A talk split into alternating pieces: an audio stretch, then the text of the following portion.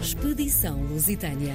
Mais uma vez temos em direto aqui na RDP Internacional o presidente da Associação David Melgueiro, Luís Vieira Batista. Bom dia, Luís. Oh, bom dia, Joana. Bom dia a todos. É um prazer voltar a estar no vosso contacto. E é um prazer tê-lo aqui também para nos contar como é que está a correr esta expedição que já está a chegar aos últimos dias, se tudo correr bem. É verdade, é verdade, é verdade, Joana. Felizmente está tudo a correr muito bem. Eh, eles saíram ontem eh, Salvador, onde tiveram nos últimos dias.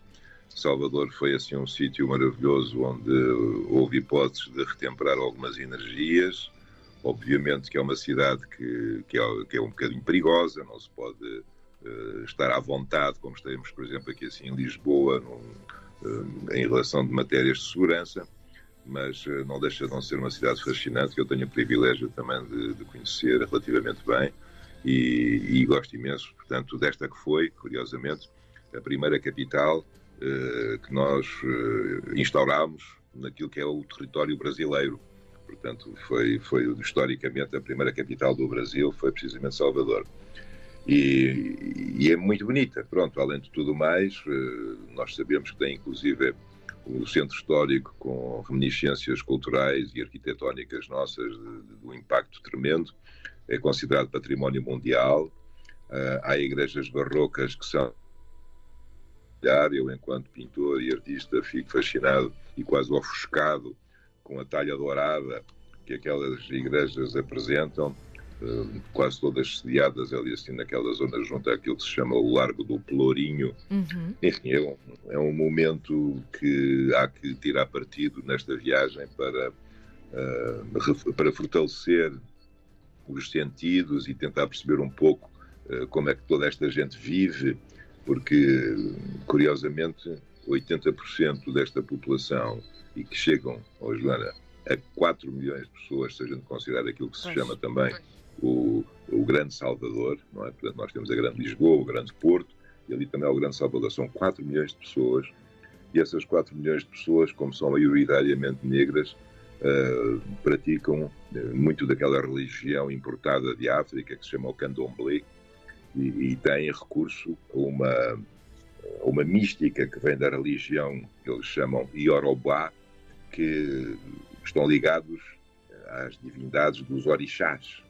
E os orixás estão presentes naquela cultura de uma forma fabulosa. É claro que nós, no nosso caso em particular, como somos, somos pessoas ligadas ao mar, Uhum. Há um deles que se chama Iemanjá, que, que, é, portanto, a nossa preferida, como é lógico. Portanto, que acabamos por conhecer melhor. É mesmo, é mesmo. E, e, tudo isto é fabuloso, não é? Portanto, é uma cidade. Olha, viu nascer aqui o Jorge Amado. Ele não nasceu em, em, Salvador, mas nasceu no estado da Bahia e viveu aqui toda a sua vida. A sua casa hoje é, um, é possível ser visitada como casa-museu. Uh, foi aqui que morreu o padre António Vieira, por exemplo, no final do século XVII, e, e, não falarmos de Caetano Veloso, Maria Betânia, e, e inclusive lugares icónicos que se traduziram em letras de músicas feitas pelo Vinícius de Moraes, como por exemplo aquela que eu fui visitar só por causa da música, vejam bem a importância realmente da, da cultura, eh, digamos, eh, popular, que é a praia de Itapuã. A praia de Itapuã é um sítio maravilhoso e, e, ouvir os coqueiros em Itapuã é, é realmente algo de, de, de, de, incrível. Qualquer das maneiras, portanto, a, a, estadia em Salvador serviu para consolidar uh, aquilo que vai acontecer no regresso, e aqui chama a atenção dos nossos ouvintes para o seguinte: é que uh, estas viagens feitas uh, em veleiros não permitem regressar, às vezes, ao ponto de partida quando elas acabam, no sentido daquilo que é a sua razão de ser. Porque as condições atmosféricas e meteorológicas não permitem fazer essa viagem de regresso logo de seguida. Então, os, os veleiros vão ter que estar abrigados durante cerca de três meses, vejam bem, três meses, até poderem realmente uh, recomeçar a viagem da travessia do Atlântico rumo à Europa. E devido às condições de meteorológicas? perigosidade ah, que, que, existem nesta, nestas sim. regiões do, do, globo, como sabemos, não é? Uh, imagina, o, o, os, os veleiros estarem três meses numa marina de recreio era algo muito tentador para toda uma população marginal que podia okay. tentar aproveitar-se de muito do nosso equipamento. Já percebi. Então, graças à Marinha Brasileira, conseguimos estar numa base naval e é aí que vamos estar abrigados durante o período que, de, de recolha, de, de defeso, até se conseguir realmente rumar a norte. E, portanto, também tivemos a tratar desses momentos agora para que, uh, no fim disto tudo, quando regressarmos do Rio de Janeiro para norte, tenhamos ali o nosso sítio de, de, de defesa. Pronto. E, e, tirando isso, pronto, agora estamos na fase terminal, como a Joana disse.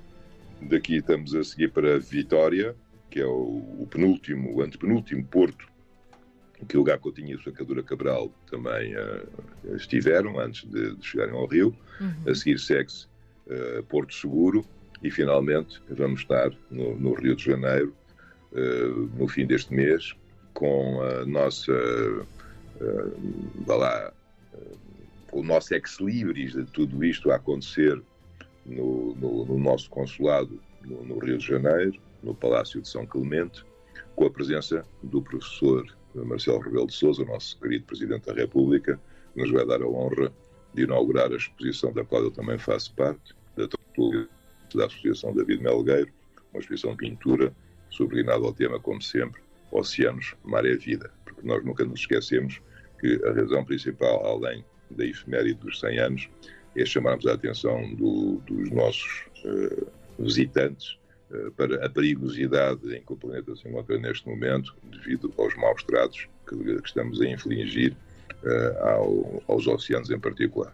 E pronto, mas de qualquer das maneiras, oh, Joana, e, e, isso é uma coisa que nós vamos falar mais próximo do acontecimento, claro. por agora é só para dizer, estão todos a, funcionar bem, está tudo bem, estão a navegar, portanto, como eu disse, rumo à vitória, e para a semana já vos posso dar mais uh, informações sobre realmente o que é que está a acontecer e é sempre fantástica a recepção que eles têm tido uh, claro. nestas terras brasileiras, onde, onde se chega à conclusão de que o casamento que existe entre estes nossos dois povos é realmente tão forte que, que, nem sequer se imagina que possa haver alguma ruptura. É, é daqueles casamentos que não têm direito a divórcio, nunca terá.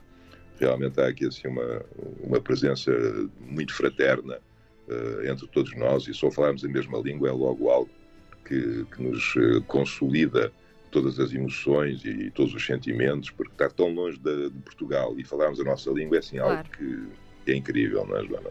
E esperemos que continue tudo a correr lindamente nesta expedição que está cada vez mais perto do fim uh, e continuaremos também a acompanhar todas as atualizações com a sua preciosa ajuda, Luís. Então, conversamos na próxima semana. Será um prazer, Joana. Despeço-me de, de, todos vós, todos os nossos ouvintes espalhados pelo mundo, com a certeza de que aquilo que nós estamos a fazer é, é um grande orgulho para todos nós e é sempre bonito eh, não nos esquecermos dos nossos heróis, como é o que nós estamos a fazer neste momento. Até é lá e um grande abraço a todos vós. Expedição Lusitânia.